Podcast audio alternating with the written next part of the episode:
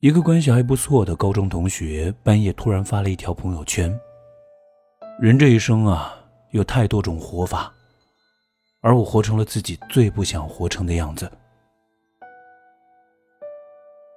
同学大学学的是护理专业，毕业之后呢，在父母的安排下，回到县城里的医院工作，天天各种谩骂、抱怨，生活不如意，工作不顺心。人心太险恶了，太累了，我不想干了，我要辞职。朋友圈里充满了怨气，个性签名呢也是一直频繁的更换着一些很消极的句子。虽然不太了解医院的工作情况，但是我不能理解带着负面情绪工作的意义在哪儿。成年人的世界里没有容易二字。诗人玛雅·安杰罗呢曾经说过：“如果不喜欢一件事啊，就改变那件事；如果无法改变，那就改变自己的态度，不要抱怨。”成年人的生活有一种修养，叫做遇事不抱怨。抱怨只会徒增烦恼，改变不了境遇，那就努力改变自己的心态。积极乐观，披荆斩棘。你要相信生活中总有生生不息的希望和不期而遇的美好。前段时间呢，《人民日报》抖音版转发了一个无腿女孩为美女走红网络的视频，点赞、评论和转发次数都超过了上万。一个笑得很温暖的女孩，她依靠着直播在网上卖衣服。虽然没有了双腿，但依然每天都是乐观勇敢，不怨天尤人，不放弃自己。底下每一条留言都是满满的祝福和鼓励。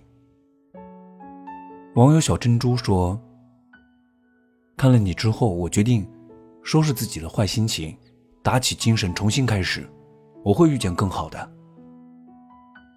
网友段宇说：“身残志坚，满脸的自信和乐观。”我们健全人还有什么资格去怨天尤人、玩世不恭呢？静音听想说：“这是我看抖音以来点赞最多的一个，重复看了无数遍了，我却不知道该说点什么，很复杂。真心祝福你幸福安康。”云飞哥哥说：“真的验证了那句话，不要去随便抱怨生活。”当你抱怨没有新鞋穿的时候，你要知道还有人没有脚。珍惜每一天吧，努力让自己过上幸福的生活，开朗乐观，拒绝懒惰。也正如魏美女她自己所说的：“如果有人看了我的故事振作起来，那一切都值得了。”罗斯浩曾经写下：“温柔是内敛的斗志。”是包容这个世界糟糕的部分，是不抱怨，把态度藏在行动里，收起忧伤和不幸吧，保持不卑不亢的态度，把糟糕的部分化为努力生活的动力，用温柔强大战胜所有的困难，不轻易认输，不向命运屈服，遇事不抱怨，你就能够勇敢乐观的去面对。生活当中所有的风风雨雨。前段时间呢，和朋友一起去看了电影《烈火英雄》，这是由二零一零年七月十六号发生在大连新港的石油管线爆炸的真实事件改编。水火无情，扑救现场是险象环生，死伤无数。在众志成城的努力之下。大火呢，最终是被扑灭了。影片当中有一个小情节让我深受感动。特勤一中队被总指挥安排死守在化学灌区前，无论如何都不能让火苗靠近。火势越来越凶猛，室内供水也中断了。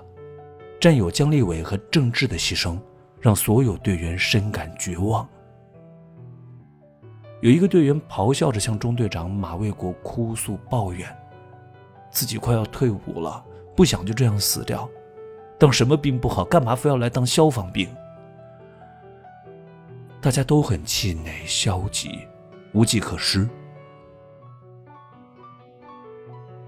马卫国拿出手机，为每一个队员录下一段最想对家人说的话，并且鼓舞着队员。中队长牺牲了，是我们都不愿意看到的。但是灭火战斗早晚都会有牺牲，我们一定要继承队长的遗志，干好我们的本职。马卫国环顾四周，率先开消防车撞倒围墙，让队员们用散落的防火砖在流淌的火舌前筑起了一道防火堤。大家化悲痛为力量，奋力拖住火焰，等来了支援。这是电影的演绎，也是真实事件改编。灾难当中更能够彰显一个人的心理素质和专业能力。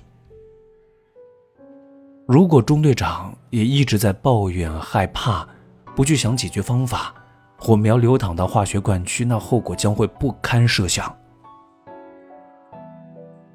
作家杨喜文说过：“接受起伏，不抱怨，让生活变好。”这是一个成年人永远的责任。遇事不怕事，遇事从容镇定，遇事先找解决方法，而不是怨天尤人，这是一种成熟，也是一种智慧。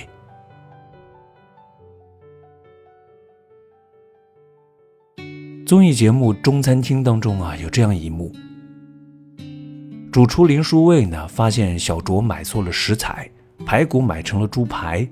几个人一直在厨房里面念叨：“完了完了，今天的粉蒸排骨怎么办？”厨房里面充满了紧张的气氛。距离开餐时间呢，已经过了十分钟。外面的客人看着空空的餐桌，等得非常的着急。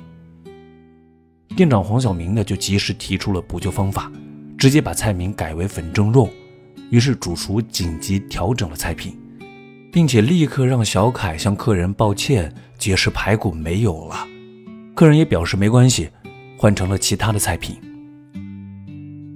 镜头重新切换到厨房里面，小卓怯怯地问主厨：“呃，林哥，我买错食材了，你你不会生我的气吧？”主厨林书卫的一句：“我非常生气，但是我不好意思说出来。”机智幽默地化解了尴尬，缓和了气氛。如果主厨抱怨小卓买错食材，店长抱怨员工办事不力，员工抱怨客人来的太多，那情况只会是越来越糟糕。那餐厅还怎么持续经营下去呢？万通地产的董事长冯仑呢就说：“把坏事当好事办，人生就只有快乐，没有抱怨。坏事无法预料，突发的棘手事件其实谁都会遇到。”一味的抱怨没有任何意义，害人害己。重要的是要有可以解决事情的头脑和能力。无论对待生活、工作还是他人，遇事不抱怨是一种修养。当我们遇到一些糟糕的人事物的时候，努力改变心态，乐观勇敢面对，找到解决方法，而不是怨天尤人、悲观消极。愿你抱怨不抱怨，一路阳光，积极向上。共勉。晚安，我们明日再会。